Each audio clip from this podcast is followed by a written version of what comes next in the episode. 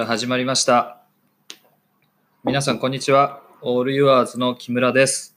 えーオールユアーズの中込です。えっと、これは何ていうタイトルにしようかな。オールユアーズポッドキャストっていうタイトルにしようかな、とりあえず。はい。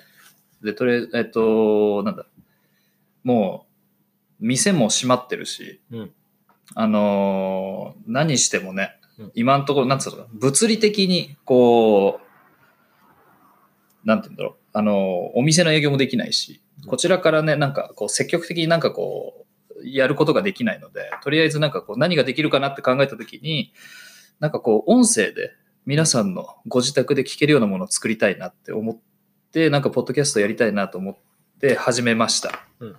まあ、普段のね、コミュニケーションは視覚だけというか、まあ、そうそうそうテそうそう、キテキストだったり、そうそうそうそう。画像だったりっていうところで、うんまあ、基本的には、まあ、SNS とかでコミュニケーションを取らせていただいてるんですけど、まあ、その他のね、うん手段とかでも、まあ、うちのことを見てくれているお客さんとコミュニケーションが取れないかっていうところで、うんうんまあ、木村と一緒にポッドキャストをやってみております。ね、だからで、今までのとりあえずね、あの、あれやとかやってるんですよ。スポティあ、これ Spotify で聴けるようにしてるんですけど、Spotify で、えっと、オールユアーズのプレイリストみたいなのも一回、一回やってみて、なんかこう、いろいろ、なんですか、あの、やれるように、あの、ポッポッドキャストも、あ、ポッドキャストじゃない、あの、プレイリストもね、増やしていきたいなと思ってて、あの、こうやって音声で皆さんがね、あの、楽しんでもらえるようなことを増やしていきたいなと思ってます。ということで、えっと、とりあえず、何ですかあの、最近、なんかこう、集まるときに、なんか東京で不特定多数の人がいるところにね、こう、なんかみんなあ、あの、交通手段使って集まるっていうより、なんかこう、僕、あの、木村がですね、茨城県つくば市に住んでるんですけど、なんか、その、すごいうるさい。あの、茨城県つくば市にですね、あの、車でね、来てね、あの、うん人が、人に接触しないように。で、うち、オールヤーズは今、なんか基本的に、あの、作業、あの、事務所でできる作業がないときはもう、なんていうんですか、あの、リモートワークにしちゃってるので、なんか基本的には Zoom 使ったりとか LINE の通話使ったりとかでミーティングしてるんですけど、なんかこう制作物があったりとか、今日ちょうどゴールデンウィーク、今今日撮ってるのはゴールデンウィークなんですけど、ちょうどあのライブ配信をあのしてるんですね、ツイッターとかインスタグラムで。で、そういう時には、なんかつくばに車で集まって、なんか、まあちょっと合宿みたいな感じでやってますと。そうですね。うんまあ、このご時世なんで、まあ、なるべくこう集まるっていうのは、まあ、控えたいなと、うんまあ、うちもそう思ってるところなんですけど、やっぱりかこう実際のこうフィジカルのプロダクトというか、うん、うん。まあ、うちは服を扱ってるので、まあ、こうじ実物があるものを扱ってるっていうところでどうしてもこう、まあ、写真を撮ったりとか。商品のこう画像を撮影したりとか、うん、うん。まあライブ配信とかもそうですけど、まあうん物理的に集まらなきゃいけないっていう場面があるので。まあそういう時は、まあなるべくこう、まあ来るメンバーも、まあ他の不特定多数の方と接触しないような形で車で。集まったりっていうところで、まあ木村さん家があるつくばでやったりとかしております。そうですね。なので、最近の、なんだ、えー、キテテコうんうんもそうだし、アミードもそうだし、えっと、着たくないのに毎日着てしまうの T シャツも全部うちで撮ってるそうですすね。、写真をね。今まで木村さん家で撮った写真ってその以前ってありました？ああとね、えっと、クラファンの時のうんうん毛布あ、そうなんだ。が、そうそうそうそうそうそうそうそう。あ、まあいいか、後で見れば。えっと、あちょっとね、クラウドファンディングで、キャンプファイヤーで24ヶ月連続クラウドファンディングやってた時の毛布は、こっち、ここで撮った。物撮りとかも、うんうんあの、ちょっと、あの、ウッド調のところで撮って、まあ本当木の地面を使って撮ってたりとかするんですけど、それはね、うちで撮ってたけど、うんうんでも、なんか、せっかくだしね、あのー。なんですか、みんなも東京と違って、もう本当ね、目の前が何もないとこなので、まあ、リフレッシュしてできるかなっていうところで、ここに来て、なんかみんなん、なんとなくね、自然にそういう風になっちゃってきたかなみたいな感じなんですけど、なんか、だからせっかくあで、ちょっと、ちょっとした庭があるので、うん。なんかせっかくだから、なんかこう、もう今ね、あのー外食もなかなかできないし、うん。で、スーパーでいろいろ買って、あのーなんか料理作って生活してるんですけど、なんか料理が楽しくなってきちゃったのもあって、うんうん。なんかあの、野菜でも作りたいなってとこことで、ちょ、うちょっと庭をね、今耕したり、草刈りをして今、下、下地を作ってるとこなんですけど、うんうんそれをね、今日は、まあ今日は中込くんにも手伝ってもらって、はい。そうそうそう。どうでしたか？そうですね。あの、久しぶりにめちゃくちゃ汗かきました。あそうの、うんうんそうですね。結構こう、このコロナの一連の流れの中で、うんうん。まあ、お家にいる時間ってすごい増えてるうん。じゃないですうんか。増えてる増えてる。で、まあ、必然的に、なんだろうな、まあ、いろんなココロナ以前のあの時だといろんな生活してた方が多分いて、うんうんあの家本当に家が好きで、うんうん結構なるべく家にいたいうん。で家の時間を充実させたいっていう方ももちろんいたと思うんですけど、あの家はもう寝てもう風呂に入れて寝れてご飯が食べればいいみたいなぐらいの使い方もしてる人がいたような気がしていて、なんかそれが多分ガラッとこのコロナの前提が変わったことによってうん。うん。もうみんながこう家にいる時間が物理的にやっぱり増えたっ確かに。ていうところがあって、なんか生活の、まあ、日本もそうだし世界的にこう生活の中で家にいる時間のうん重要度がすごい上がってるような気がしていて、確かに確かに。あのー俺も、なんだ、あれだもんね。あの、去年は全国ツアーっつって、うんうん。なんか一月の間で多分3週間ぐらい外出て、うん。1週間ぐらい東京うん。来てミーティングしてみたいなので、あのー家にほとんど帰んなかったから、うんうん。本当なんか寝るっていうより着替えを入れ替えたりとか、うんうんうんね、その一年中やってたので、要は長袖が半袖になったり、半袖が長袖になったりとかってしてて、で、基本的に5着ぐらい持ち歩いてたんだけど、それを入れ替えに戻ってきてみたいなうん。ぐらいしかなかったので、なんかこう、で、去年が、去年が本当そんな感じだったから、特にあの、この、で、急に、だから去年の4月に、3月か、3月の末から始めて、で、うん。今年はほら、なんか2月の後半ぐらいからちょっとうん。こんな感じになってきたでしょ。だから1年経ったら急に家にずっといるようになって、うんうんだからせっかくだからっつってね、いろいろこう家でできることみたいなことを考えてたら、なんか外にいるのも楽しいけど、うん。家にいて、なんかそういうことを充実させるのってすごい楽しいなみたいな。のは自分の中で感じたし、だからね、せっかくだから、まあ草刈りもやって庭をなんか綺麗にして、なんか畑でもやって、で、希望として、希望としてっていうかやりたいなと思ってるのは、なんかコットンとかね、育ててね、なんかこう、せっかくだから、まあ、糸に、糸とか生地にはなんないと思うけど、なんかこう、僕も知りたいし、うちのスタッフとかにもなんかこう、洋服ができる最初のプロセスっていうのがどういうものなのかっていうのが知ってもらえるような環境が作れたらいいなと思ってますし、なんか興味がある人がいたらね、なんかそういうの体験したいっつって遊びに来てもらってもいいと思うし、うんうんなんかそういうことしたいなと思ってるんですけど、そうっすね。でも今日なんだっけ草刈うんりしてた時に、なごみくんがこれリアル動物の森じゃないですかって言ってたでしょ。そうっすね。いや、本当に、あの、僕最近動物の森を4月のもう最初かな？うんうんうん ?4 月の1日ぐらいうんにうん買ってうんやりだしたんですうんうんね。うんで、僕、まあ、今まで生きてきて動物の森って一回もやったことなくて。ああ、結構ね、だってもう15年ぐらいあるうんシリーズだもんね。俺最初のどうもりはやってた。そうですね。僕が多分小学校の頃から多分ん最初のシリーズはあって、でもまあ小学校の時って、まあ、男の子ってあんまり動物の森やらうん。ないいやー、そうだね。というか、なんだろう、もっとこう戦い系の。格闘ゲームとか、あとあれでしょ、なんとか無双みたいなやつでしょ。そうそうそう。まあプレステだったら、まあさ三国無双とか、まああとはサッカーゲーム、ウイイレウイイレね。で、携帯ゲームだと、まあポケモンとかはやってたりとか、うんうんうんうんまあロックマンやってたりとか、まあやっぱり基本戦いベースみたいうんうんなうんうん。のに、やっぱり男心がくすぐられるわけですよ。まあ、だし、あと、なんだ、ゲームの特性として、あれだもんね、その、格闘ゲームとか、うんまあ、スポーツ系のゲームとかって、あの、短時間で結果が出るっていう。うんうんうんうん。確かにね。そうそう。あと、友達と遊ぶときにも、なんか対戦できるから。いいけど、昔の動物の森ってマジでスタンドアローンだったから、はいはい。今はね、多分通信できるでしょ。そうですね。うんうんうん。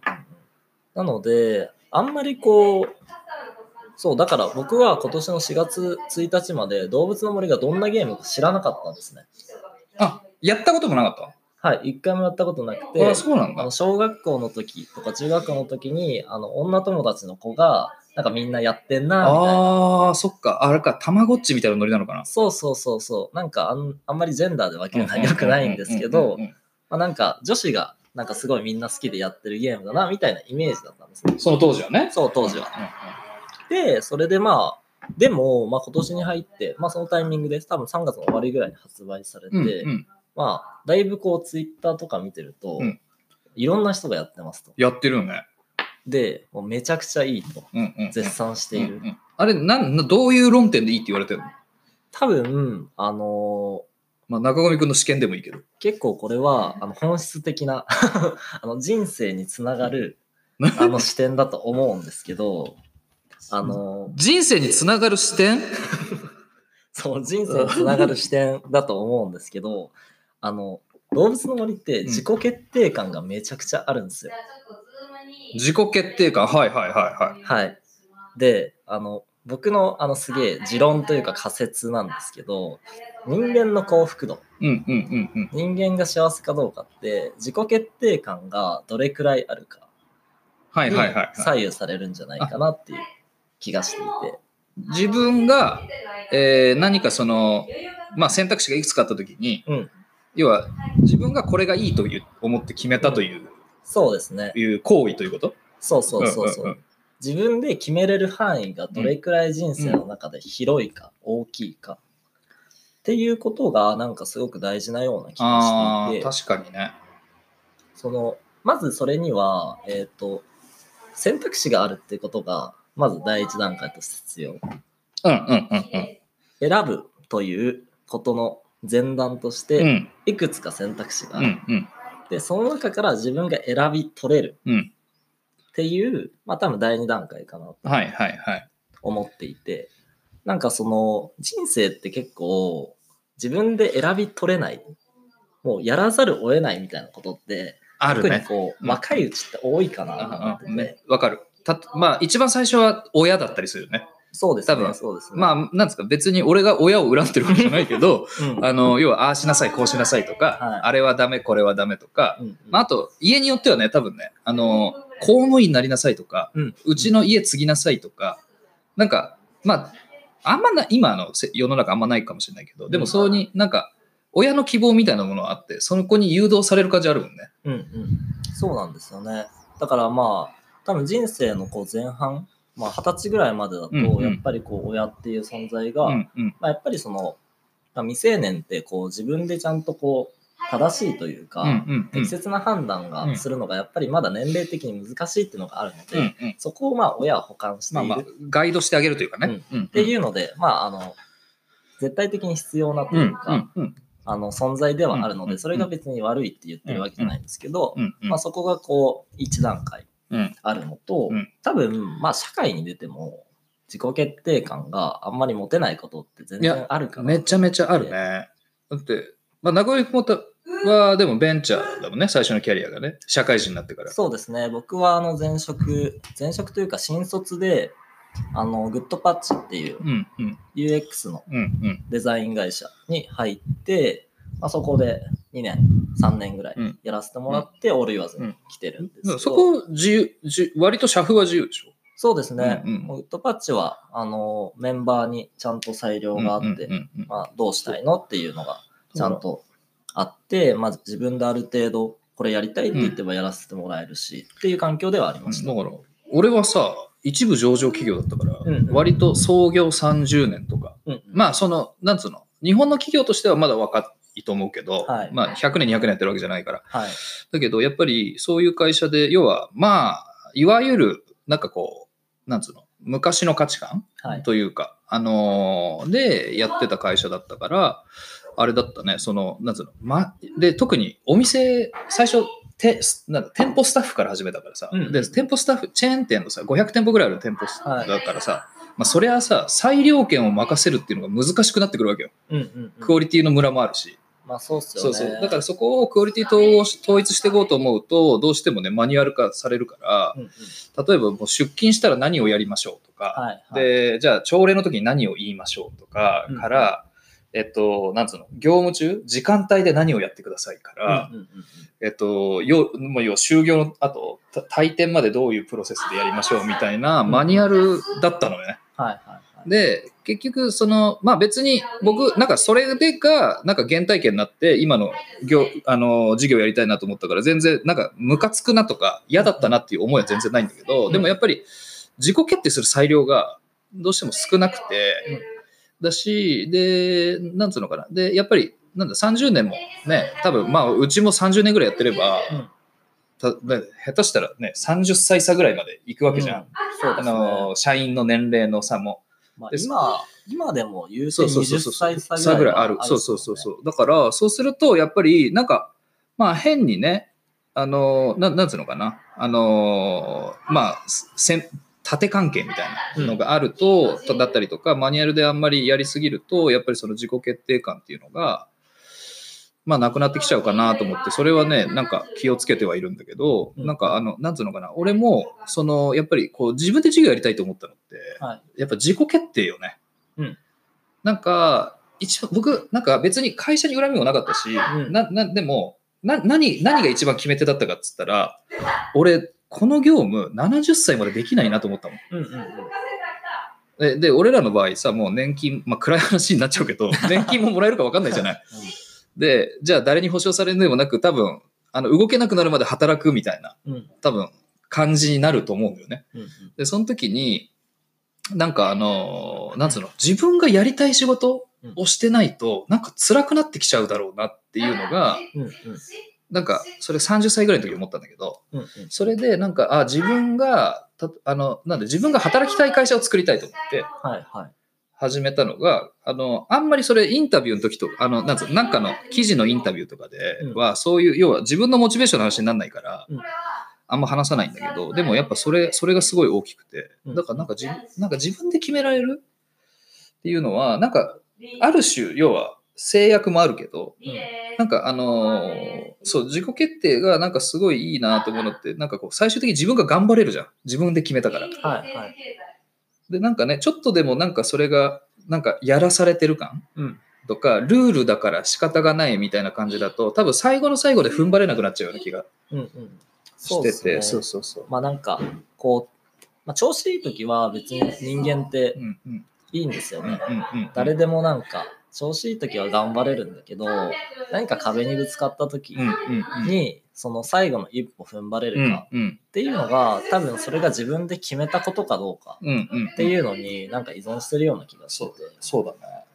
なんか自分が決めたからって全部楽しいわけじゃないしね。うんうんうん。でその楽しくないとっていうか辛いとかちょっとなんつうのかな心が折れそうな時に頑張れるっていうのは自己決定なのかなうん、って思ったね今そうですね、うんなんか決めると責任が生まれると思うんですね。うんうんうんうんうん自分が決めたから、自分が言ったからやらなきゃいけない。うんで、人に頼まれたことうんうんだと、多分、なんかその、ネガティブな状況が起こった時に最終的に人のせいにしてしまう。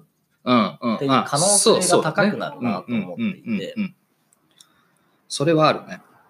なんかそこがこう、自己決定がすごくこう、最近大事なんじゃないかなと思っていて、うん。だからまあ、あの、生活の、まあ、まあ、人間のこう、幸福度みたいな、うんうんうん。結構壮大なテーマに 話になっちゃったんですけど、でも最近我々はウェルビーイングについてめちゃくちゃ考えてるからね。そうですね、そうですね。だから別にお金があっても、あの、不幸せそうな人っているし、うん。お金がなくても、すごい生き生きしてる人もいるし、うんうんうん。あの、経営者の人でも、まあ、経営者の人が結構こう、生き生き働いてる人が多いっていうのは、うん自己決定できる範囲が限りなく広がってるからうんうんうんなような気がするんですよね。まあそれも向き不向きはあると思いますけど、ななんかそういう要素があるのかなと思っていて。ああ、確かにね。あのーまあ、なんつうのかな？えー、なんかさ、やっぱり運が悪いとかさ、うん縁起がいい、縁起が悪いとかさ、はいあるじゃん、はいそういう言い方って。でも、なんかそれって、ななんつうのかな？えー、多分、その外的要因でどうしようもないことが起きたりとか、うん外的要因で予測もしない嬉しいことがあった時に起こることでしょう。うんうんうん。で、その外的要因で予測できないことっていうのって、多分自分で道を選んでるから受け入れられるよねってうんいううん気持ちはすごいあって、うんうん。なんか要は、で、これが別に事業を起こしなさいっていう話うん。ではなくて、なんか別にしょ何かに所属してても、えー例えばまだ学生さんだったりとかしてても、うん。あの多分決めれる範囲を人に任せないっうんうん。ていうのってすごい大事だなと思っていて、なんかどっちでもいいよっていう言い方ではなくて、うんそれってじゃあ自分の中ではどうどういうふうにしてったら楽しいんだろうとか、うんどういうふうにしたいんだろうみたいな、自分で決められる範囲の中で、なんか自分、あの、やっていくと、例えば、だって言ってもさ、うちの会社もさ、まあ、なんつうの、今月いくら売りたいとかさ、うんあるわけじゃん。はいでもさ、でもいくら売りたいは決まっている。うんだけど、その中で何をやってもいいわけじゃん。うんうんで、しかも、オールユアーズらしさはいの中で何をやっていこうかっていう、ここは決めれるよね、スタッフがね。うんうん。そうですね。そうそうそうそうそう。そう。だからなんか僕は、まあ、前職もすごく自由な会社うんうん。だし、手を挙げたらやらせてくれるすごくいい会社だったんですけど、うんうん。うんまあ、うちの方が、まあ、いい意味でも悪い意味でもこう決まりがないとい決まりがないよね。うちは決まりがないのよ。自由自由すぎるほど自由だうんうんし、あの悪く言えばカオス、あうんよく言ってもカオスなんですけど、っていう中であの自分がやる気さえあればというかやりたいこと内発的な動機さえあれば、うん。いくらでもあの自由度が広げられる環境なんですよ僕,、うん。うん。うん。うん。僕が今まあ考えてみると、うん。オールヤズのことをだからなんか僕はすごくこう幸福度が上がっているなと思っていて、ああ、そういうことね。で嬉しいな、それは。うん。なんか、あの、もっと客観的に見ると、あの、オールヤーズに入った後の方がハードシングスは多いと思うんですね。ああ、実際ね。うん。うんうん。あのー旗から見るとすげえ大変そうだなって思われるようなことを多分やってるんですけど、でも、あの、自己決定感があるから、それ自体を楽しめるっていう状況で今仕事ができていて、やっぱそうだね。やっぱり自分で決められる領域を自分で決めることによって、外的要因だったりなんとかっていう、うん。お予期せぬことが起きた時にも、はい。なんか踏ん張る力が生まれるよね。やっぱね。うんうんなんか確かに、うちはさ、ほら、小売業だから、はい結局土日祝日が忙しい業態って、マジでいつ休んでるのか分かんないよね。旗から見るとね。いや、そうなんですよ。僕、あの、多分年間の休日が 激減していて、違う違う、ちょっと、これ、それはやばいって、労務的に。いやいや、これは別に僕がやりたくてやってるからいいんですけど、あの、カレンダー通りじゃないんですよ、あそうだね。小売業って。で、前の会社、グッドパッチはもう普通に、本当にカレンダー通り、そうだよね。土日が休みで、うんあの、祝日は休みだから、ゴールデンウィークはゴールデンウィークなんですよ。でも、オールユアーズはゴールデンウィークがゴールデンじゃないんですよ。うんうんそう。いやいやいや、人様のゴールデンをうちが演出する役、立場ですから。そうそうそうそうそうそうそう。血がいることによって、誰かの人生がゴールデンになるというね。そうそうそうそうそう、そういうこと、はいそういうこと。いや、でも本当そう。だからね、あの、多分普通の会社だとね、うん。あの、クライアントが稼働している日日がうん多分業務なので、土日とかってなかなか、うんうんあの、ね、あの、なんつうの、仕事しなさいとか、あなた今日出勤日ですって言われることあんまないと思うんですけど、うんうんうん。小売業はね、なんかずっと、あ、空いてる？よそうそうそう、小売業はね、ずっとね、あれだから、あのーなかなかね、そう、なんか、ななんつうのかな、よりあれでしょ、ワークライフバランスっていうと、うん。なんかこう、生活の中に仕事が内包されるようになってくるというか、うん、そうですね。なんか、あの、ある程度、今まで、オリアーズ入る前は、仕事とうん。プライベートっていうものに線引きをして、うんあの、まあ、平日、その、あの、会社がある日は仕事をする。で、土日はもう完全にオフみたいな感じでやってたんですけど、まあ、なんかその、まあ、人生とこう仕事がだんだんこう重なってきているなという感があって、うんうん。あの自分がじの人生としてやりたいことがうんうん。仕事だった場合、そこを分ける必要がなくなってくるという感覚。うん。うん。うん。うん。うん。あの、なんだろう、自分のやりたくないことが仕事で、それが自分の人生の大半を占めてくると、だいぶ苦しくなるんですまあまあ、スキルをき切り売りしてる感覚よ。ね。でも自分のやりたいことを仕事にできて、それを仕事をこうやっていくことが自分の人生を豊かにしていくことになるっていうこう軸が重なってくると、うん。なんかそれはすごくこう素晴らしいことというか幸せなことだなと思っていて。まあ一つの選択肢としてね、そうね。そういう考え方もあるよねという。だから多分まあ人によってうん。あのどうういう、あのパッキリ分けるのが自分にとって心地いいっていう人ももちろんいるし、んうん。でも僕はそこが重なってくるのが心地いい人間だったからオール言わずが合っているっていう感じだとうん思うんですよ。うん、そうだね。まあ体質というかね、うん。自分の思考というか、に対してあれなのかな。そうそう、だからね、なんかあのーさ、もう一つさ、その自己決定って言った時にさ、うん。まあこのポッドキャストちょっと打ち合わせはしたんだけど、なんか、長野が非標軸を持つべきだとか言ってたじゃない？はい。なんかすげえ難しい話にどんどんいやいやいや、動もう、物の森の話してたのに。いやそうそうそう、いやいや、動物の森は自己決定感が高まるわけよね。そう自分の。あ動物の森の話をちょっとやったことがない人に向けてしておくと、あの動物の森、あ今作ですね、あの集まれ動物の森ですかね、今作。あの、集森って呼ばれてるんですけど、あの、無人島がテーマになっておりますと。で、主人公が、まあ、無人島に越してきて、うん、そこから何もない無人島、もう林ですね。うん、うん、うん。結構まあまあまあ広めの土地が島なんですけどそこにもう最初テントから始まって、うんうんうんうんテントと雑木林みたいなうん、うん。ところをだんだん開拓をしていって、うん、うん。あの豊かにしていくっていうゲームなんですね基本的にはもう今日と同じ状況じゃん。そうなんですよだからあの僕はあの草刈りが動物の森みたいって言ったのはそういうことでうん、うん、うん、うん。あの何もないというか自然？もともと何も手が施されてなかったところを、うん少しずつこう自分が何かをすることによって。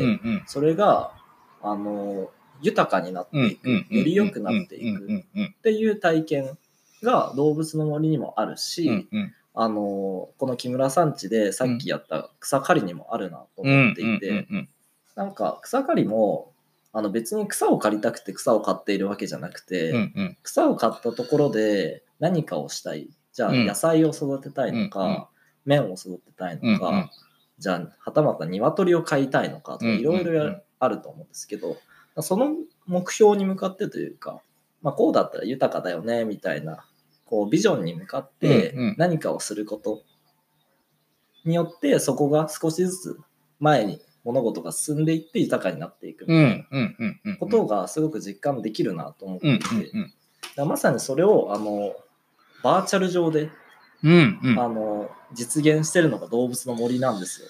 そういうことか。いや、でも、それ聞いてたら、やっぱ今って、世の中的に辛いね。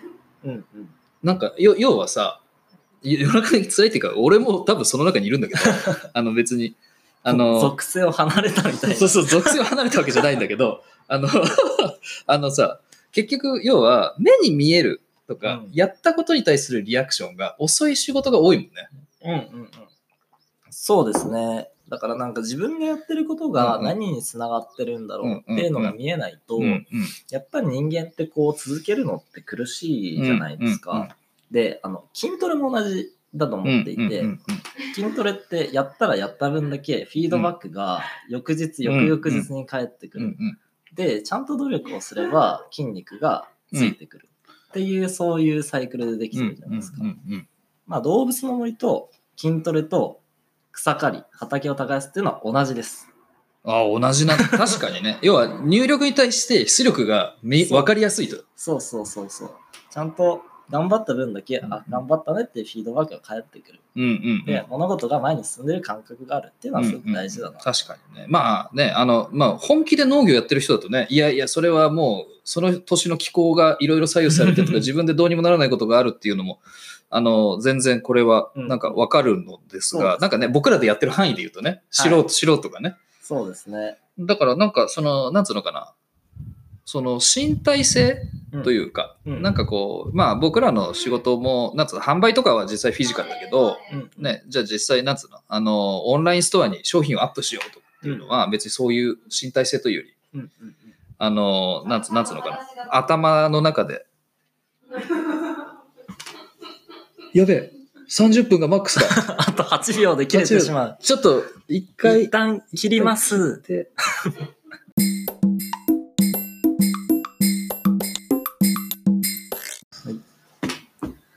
え、どっから話すか、じゃあ。あ、これあの、まだ素人すぎて、はい。一回取れるセクションが30分しかなくて、で、さっきのがえ29分50何秒になって、慌てて切ってもう一回始めてるから、はいうまく編集できてなかったらすいません。いや全然ね、15分ぐらいで終わるつもりだったのに、うんもうね、30分話してますからね。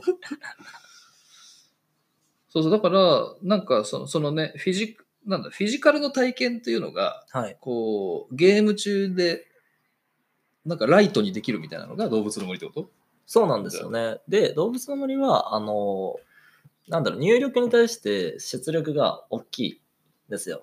うんあの、じゃあ畑耕して野菜作ろうは、すげえ頑張んないと、1個のトマトできないんですけど動物の森は、斧で木を1回叩くだけで木材が出るんですよ。う んそういうことか。なので、それが、あの、すごくこう、ライトに、本当に、本当に入力が少なく、でもフィードバックが大きいっていう。うんそこを多分、任天堂の方々はめちゃくちゃ科学していて、ああ、確かにね。まあ、行動心理学とか、うんうんまあ、ゲームを作る人って、あの、僕もめちゃくちゃ尊敬してるというか、うんうんうん。あの、超頭いいなと思っていて、うんうんいろんなまあテクノロジーとか技術とかも必要なんですけど、うん。一番はこう人間のうん。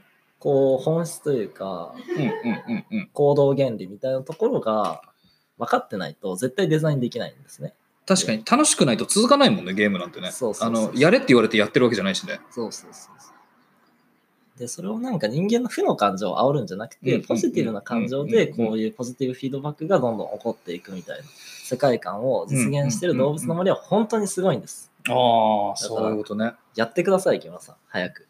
いや、動物の森さ、なんかやりたいなと、あ、じゃあ俺昔好きだったの。大学生の時めっちゃやってたから。はいはいはい。、で、それの体験を、なんかこう、顧みるというか、うんうん、と、なんか今、結構リアルでやってるから、料理超一生懸命、ね。そう調味料凝り出したら超楽しくなってきちゃったとか、うんうん。で、これも、要は料理ってすごい、なんかそのど動物の森の話と似てるような気がして、うんうん、入力に対して出力が嘘つかないので、はいはい。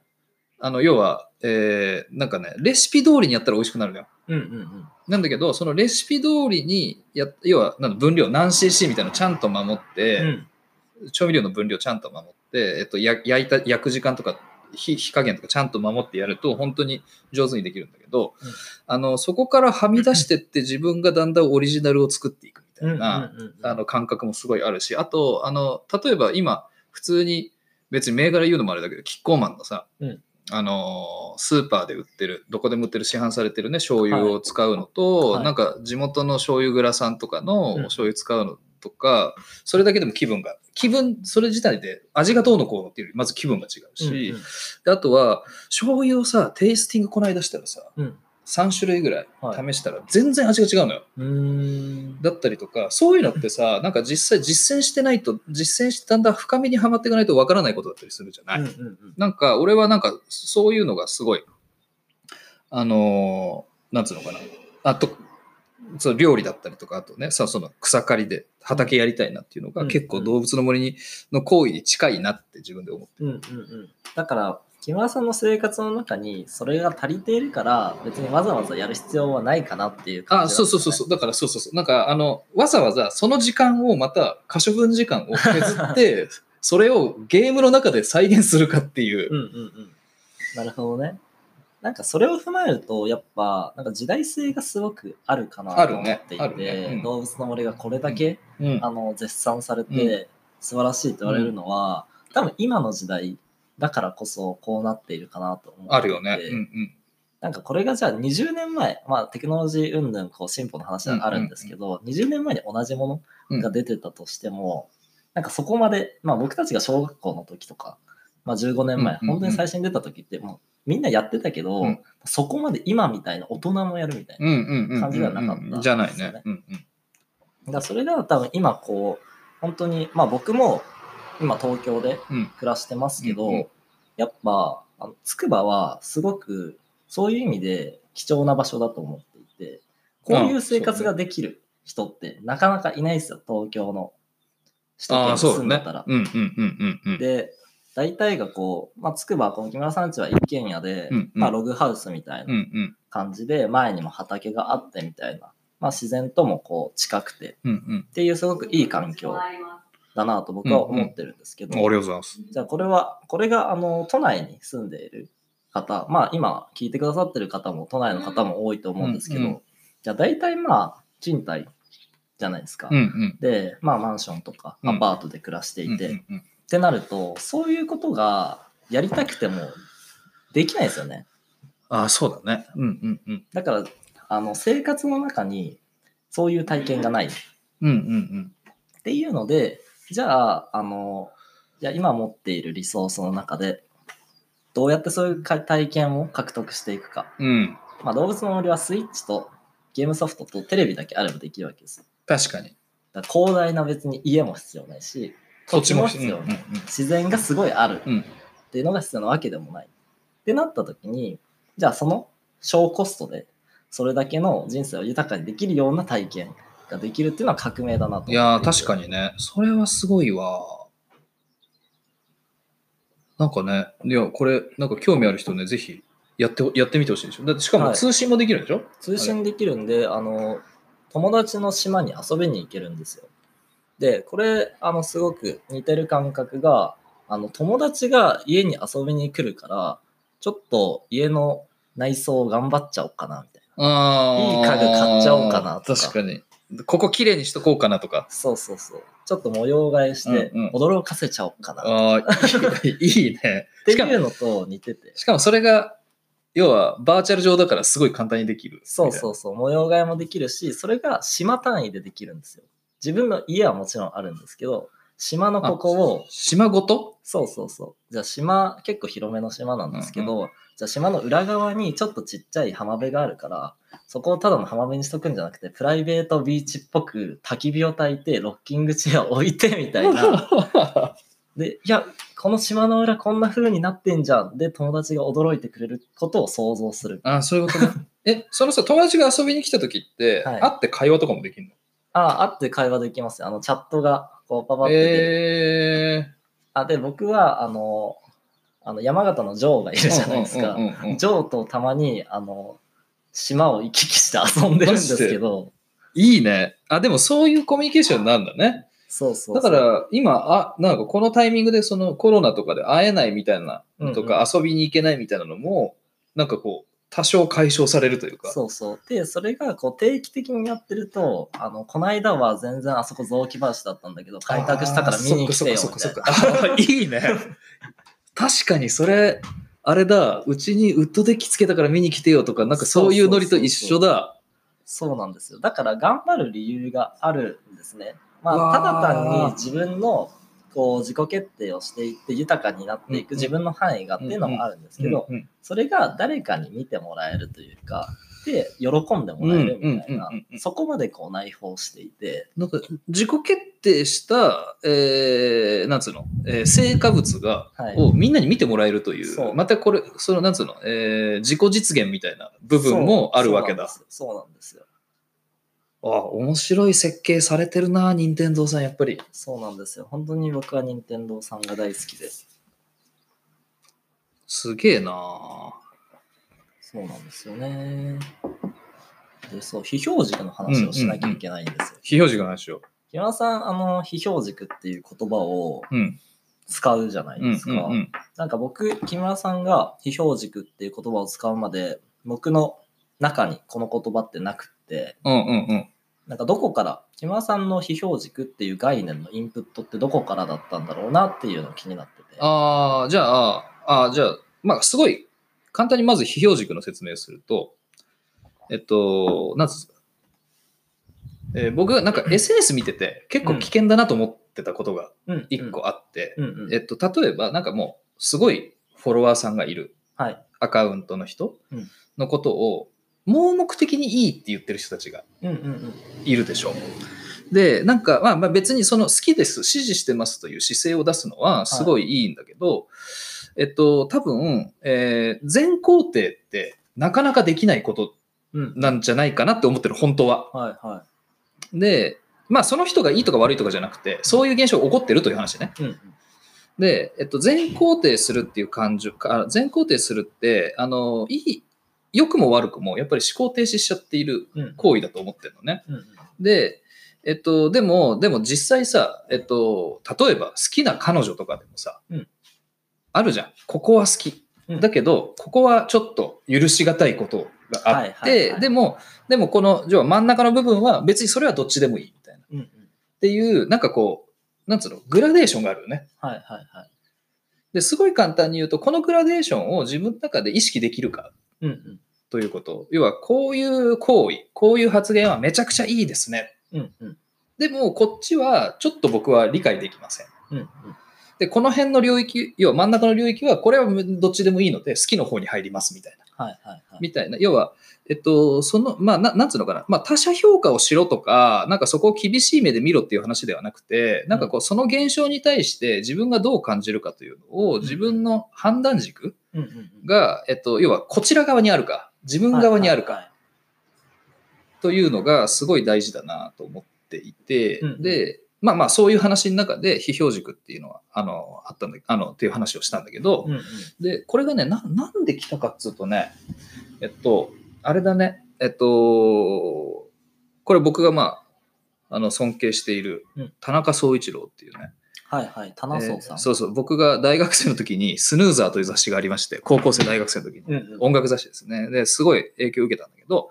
その人が今年出した 2010S っていう、2010s、2010s って 2010S っていう本があるんですけど、うんそれ読んでたら、なんとなくその批評軸って言葉が出てきて、うんで、別に多分ね、書いてないんだけど、あ、だから書いてるか。彼らは批評家、ひ音楽批評の、はいはい。音楽評論家なので、で、おあの要は、批判と批評は違うと。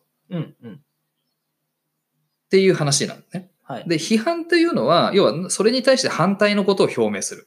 はいはい。なんだけどババットな判断を。そうそうそうそうそうそうそうそう。意見を言うそうそうそうそう。というのは、えっと、まあ、よ要は全否定をするはい。ということだと思う。で、批評というのは、さっき言ったみたいに、この部分はいい。うんこの部分は良くない。うんうん。っていうのを、なぜならこの部分はいいです。うんなぜならこの部分は悪いです。っていうのを、要はちゃんとこう評価した、評価し評価した上で、うんこれがね、面白いのがね、自分が決定を下さないっていうことらしいんだ。読者にその答えを委ねる。はいはいはい。なるほど。要は自分の音楽のあ自分が読み解いてきた音楽例えば音楽だったら、はい音楽の歴史の中でこういう文脈上でこの音楽あのこのアルバムは作られてますとか、うん誰かこう、えっと、その前にいたミュージシャンのこういうミュージシャンのこのアルバムに影響を受けてこうなってますと。うんうん。でこでプラス今の社会文脈がこうだから歌詞がこうなってますみたいな。でその音楽性的に今としてありなのかなしなのかというのはリスナーに任せる。うんなんだけど、その、リスナーがいい悪いを、要は、あの、批あのこれが面白いのが、批評みたいなのって、すごい面白いのが解説じゃないっていう。うんうんうん。これがい。いいものなのか悪いものなのかを判断してくださいじゃない。はい。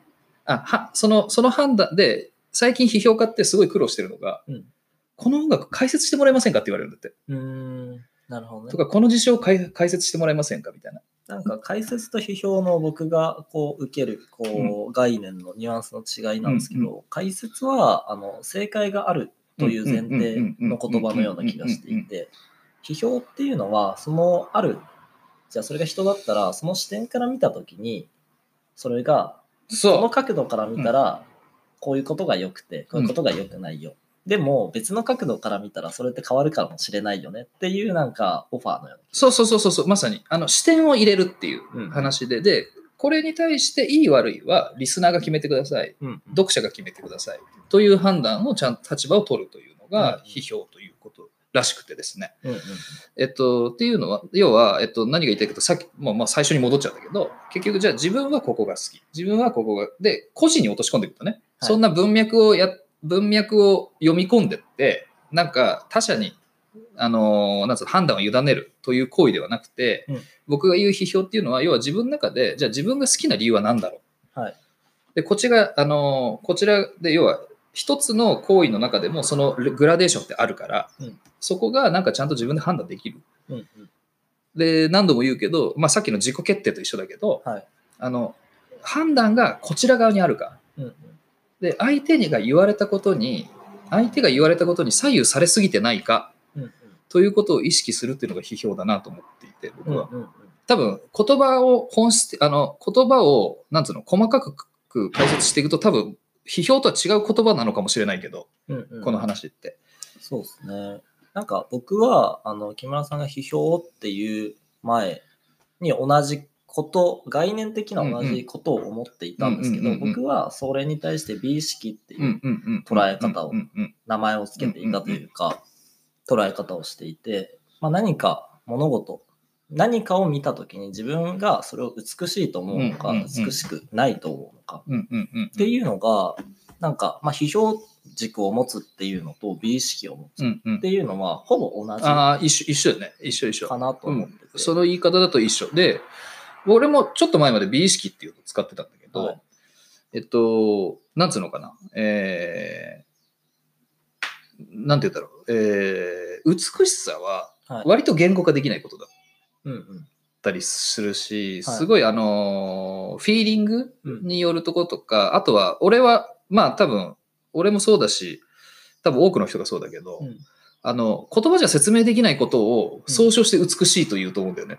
うんうんうんそうで、それはなんか、あの、なんつうの、まあ、使ってて、ちょっとだけ違和感あったのよ。うんうん。あの、暴力的だなみたいな、はいはい。ちょちょっと。うんうん。あの、要は言葉にできないことを美意識持てっていう言い方は、うん。こっちが、こっち、あの、要は美意識を持てって言う側からすると、はい。ちょっと乱暴だなって思ってて、うんうんうんいや、美意識って言われても、どう、どうや、いや、あなたが言葉にできないことをどうやるんですかみたいな。抽象的すぎてねそうそうそうそうそうそうそうそうそう。なので、なんか、あの、その、本を読んでる時に、あ、これって批評？うんうん。あの、一つ一つの評価軸はい。をちゃんと持ちましょう。ということで、で、そうしたらブレないし、うんうん。じゃあ、要は自民党が全部いいとかさ、はい。なんかそういうことじゃなくて、例えば安倍政権だってこういうとこいいよね、でもここって良くないよねっていう時に自分がど、どこに投票するのかとかさ、うんうん多分そういう風になってくると思ってて、うんうん。で、それが結局その自己決定することにつながっていくんじゃないかなと思って、だからね、あの、ちょっとこの打ち合わせの時にこの話しようと思ったんだけど、要は自己決定するためになんか批評軸って必要だよね、みたいなね、うんうんうん。話だと思うんだけど、そうですね。そうそうそうそうそう。で、それが多分、なんつうの僕らが今、なんかよく言う、社内でもすげえ言ってるウェルビーイングみたいな、うん。要は、なんつうの、生き方、うん。あの、自分がなんか肯定的な感情で生きられる、うん。あの、なんか一つのヒントなのかなと思って、最近はなんかそういうことを考えてますね。うんうんうんうん。そうですね。まあうちもなんかうちはプロダクトとしてうんうん。こう服を扱ってるんですけど、別になんか服を売りたいわけじゃなくて、うんうん。その服をお客さんが着てくれることによってウェルビーイングな状態になってもらいたいうん。わけじゃないですか。そうですね。だからなんか服っていうのはまあオールユアーズってアパレルブランドだよねっていうのはもちろん正解なんですけど、うんうんうんなんかオールユアーズってウェルビーイングのブランドだよねっていううん。風になんか言ってもらえるようになったらすごくいいなと思っていて。そうだね。なんかそうそうそう。だからね、ウェルビーイングって言語がなんか浸透しなくても、なんかいいよねとか、うんうんなんかナイスだよねみたいな、そうですね。なんかそのくらいポップな方がね。そう、いいですよね感覚でもいいけど、そうそう、でもそこの根底には、なんかウェルビーイングっていうことを一生懸命考えて、なんかその、要は、あなたのウェルビーイングみたいなうんうん。のに、なんか貢献できること考えたいな、みたいなね。そうですね。なんかね、うちの服ってこう、実用的、機能的みたいなことを言ってくださる方も多いんですけどうんうんうんうん、なんかそれも手段だなと思っていて、うんうんうん。実用的、機能的なことによって、その人がまあ精神的に豊かにならないと、うちの服は意味がないなと僕は思ってるので、うんうんなんかそこの領域をもっとこう開拓していくというか、まあ、オルユアーズなりの多分ウェルビーイングっていうのをもっと、まあ、今日のポッドキャストもそうですけど、まあ、社内でもこう話していく必要があると思うし、ちょっとあとね、あの、なんだ、あれだよね。その、そういうことを考えてるような人にも、ちょっとうちの仮説というか、確かにね、なんか考え方、こんな風に思ってるんですけど、みたいなのをちょっと話しかけに行きたいよね。そうですねだからなんかうちの領域をアパレルじゃなくてウェルビーイングとして定義した時に多分こういう話ができる人っていっぱいいるなと思ってうんいて、うんうん。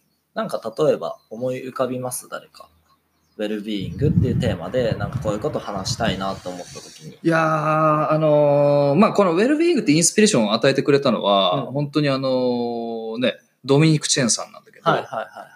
まあドミニクさんには本当に、ま、もう一回その辺の話をいろいろさせてもらいたいなと思ってるけど、うんうんそれも、あとはあれだね、あの、コトリというね、はいはいはい。会社さんがね、結構、なんつうんですか、あの、メンタルケアとコーチングそうですね。みたいな、あの、を事業、主な事業とされてる会社さんですけど、なんか、あの、ななんつうのかな、えーマイナスをゼロにするっていう、うんあの、要は、負の感情を正の状態に持っていくっていうんううん活動もされてると思うんだけど、うんうん多分、あの、僕、小鳥さんの見てて、なんか、あ小鳥さんの活動とかを見てて、ゼロからプラスにしていくっていう方向性もなんかお持ちだな、みたいな。はいはいはいはで、それってなんか、あ、なんか今っぽいじゃん？い。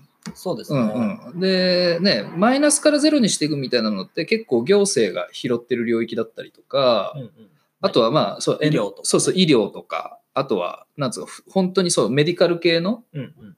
ことでややられてる方いっぱいいるけど、なんかゼロからプラスにしていく。うんうん。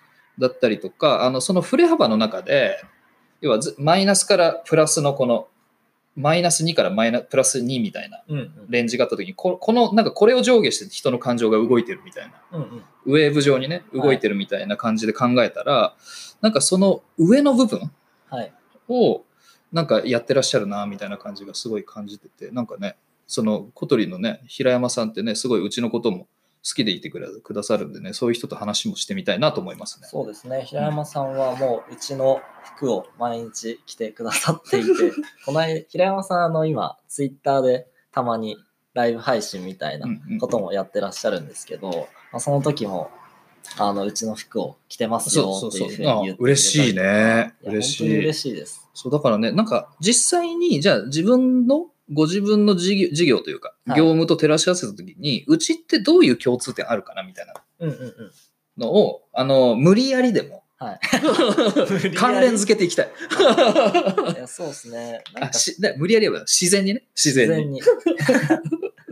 に。そうですね。なんか平山さんとは多分そういう話ができると思うし、なんか僕個人的にすごいコーチングがもっと一般的になると、すごいこう、いい世の中というか、まあ人間の人類の幸福度がもっと上がっていくんじゃないかなと思っていて、なんかネガティブなことがあった時にそこをまあこうゼロに戻すっていうのはもちろん必要なんですけど、あの多分病気になった時に、えー病院に行きましょう、うん。薬を飲みましょうっていうのはゼロを、うん。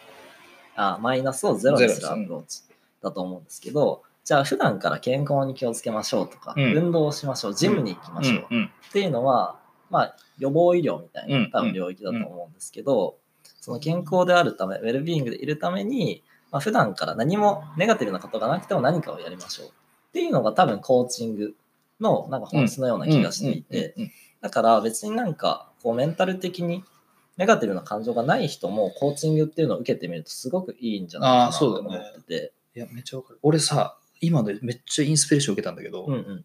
今まで思ってなかったことなんだけどさ、今さ、例えばウェルネスはい。の領域だったりとかさ、あと、えっと、キャスパーみたいな、うんうん D2C アメリカの D2C のあのベッド売ってるブランドとかも、スリーピングエコノミーとか言うじゃない。はいはい。でさ、えーあらゆることが、たあ多分今出てくるあのサービスって、あれだね、やっぱ人に投資することだね。うんうんうん。あのハードとかさ、ソフトウェアではなくて、はいうん人に投資するっていうサービスって今やっぱ一番面白いね。そうなんかめっちゃそう思った。